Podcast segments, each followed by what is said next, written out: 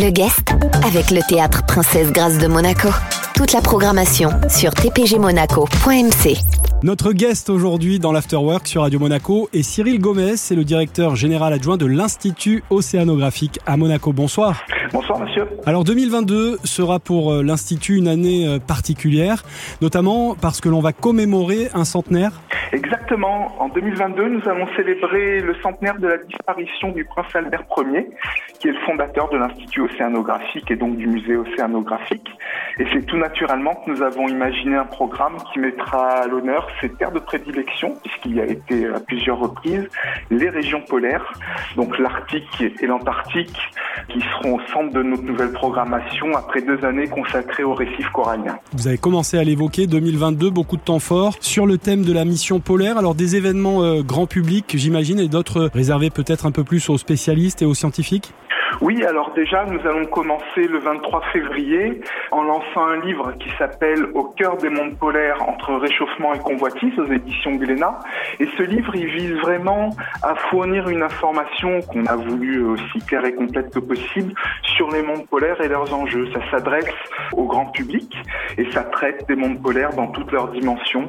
La dimension humaine, environnementale, les sujets politiques et, et les enjeux économiques. Il est très richement illustré. On a mis euh, des, des, photos magnifiques dans cet ouvrage-là, et mhm. puis évidemment de pas mal d'infographies pour aider à, à, bien comprendre euh, nos, euh, ce qu'on explique sur les, les, mondes polaires. Nous continuons ce programme en, en mars avec une exposition qui s'appelle Northbound et qui est présentée par le Museum der Vespuste. Je me suis beaucoup entraîné pour le dire d'un coup. euh, et c'est Northbound Connected by the Sea qui sera exposé à partir du 19 mars jusqu'à la mi-juin euh, environ au musée océanographique. Oui. Cette exposition, elle consiste à regrouper 24 peintures et photographies. Donc il y a un dialogue entre ces deux formes d'art. Et surtout, ce sont des peintures qui datent de la fin du 19e et du début du 20e siècle, avec des photographies euh, d'artistes contemporains, pour illustrer le rôle de la mer du Nord et l'importance de la préservation de ces zones côtières et maritimes. L'exposition Northbound, elle est accompagnée par un colloque scientifique et dont le thème sera de mettre en, en évidence des solutions de préservation de l'environnement, mer du Nord et en Méditerranée, de telle sorte à créer un dialogue entre, entre ces deux espaces.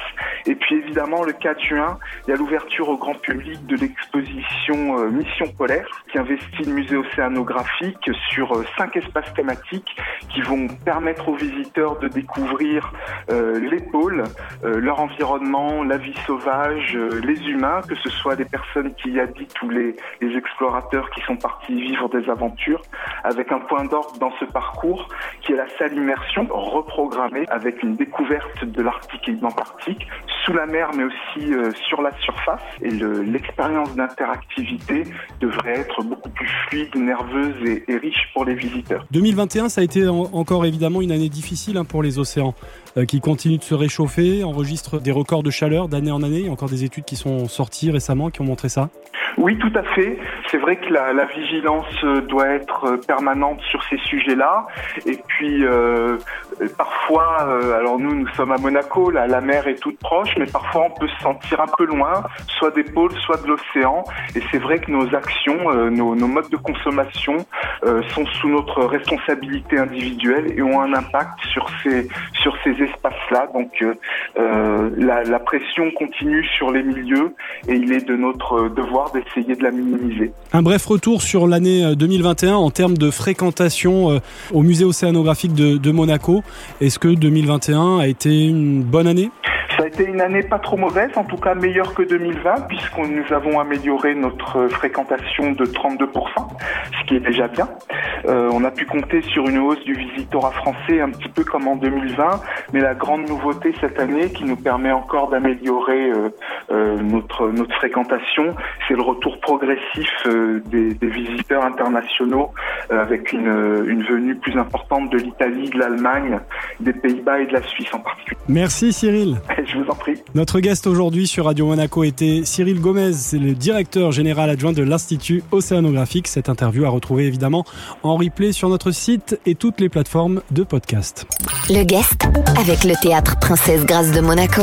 Toute la programmation sur tpgmonaco.mc.